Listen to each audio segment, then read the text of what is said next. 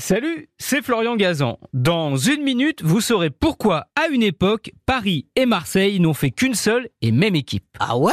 Ouais ça peut sembler incroyable tant aujourd'hui les deux se détestent cordialement, mais pourtant, au début des années 70, le PSG est alors un jeune club qui ne fait pas d'ombre au puissant OM. Les deux clubs entretiennent des relations amicales. La preuve, en février 1975, suite au décès tragique à seulement 25 ans du rugbyman du Racing Club de France, Georges Majondi, l'OM et le PSG décident d'organiser un match amical au profit de sa veuve.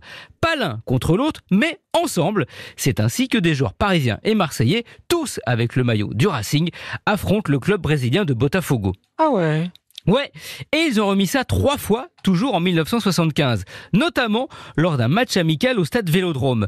L'OM devait affronter Barcelone. Le problème, c'est qu'il manquait quatre de ses vedettes, dont Marius Trésor, alors en équipe de France. Pour que l'affiche reste belle, et la recette aussi, le président de l'OM demande à celui du PSG, Daniel Echter, de lui prêter trois de ses meilleurs joueurs. C'est ainsi que des Parisiens vont se retrouver carrément à jouer cette fois avec le maillot de Marseille contre le Barça de Johan Cruyff. Ah ouais? Ouais, la rivalité OM-PSG est arrivée alors seulement au début des années 90. C'est Bernard Tapie qui l'a monté de toutes pièces. L'OM n'avait plus vraiment de rival.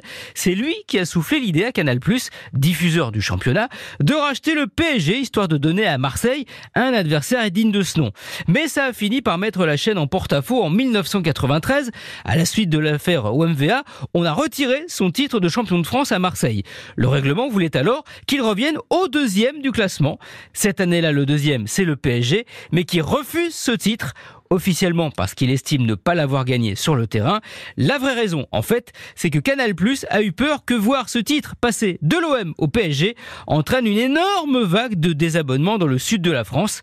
Résultat, en 1993, et c'est la seule fois de l'histoire, il n'y a eu aucun champion de France. Merci d'avoir écouté ce podcast. Retrouvez tous les épisodes de Huawei sur l'application RTL et sur toutes les plateformes partenaires. N'hésitez pas à nous mettre plein d'étoiles et à vous abonner. À très vite.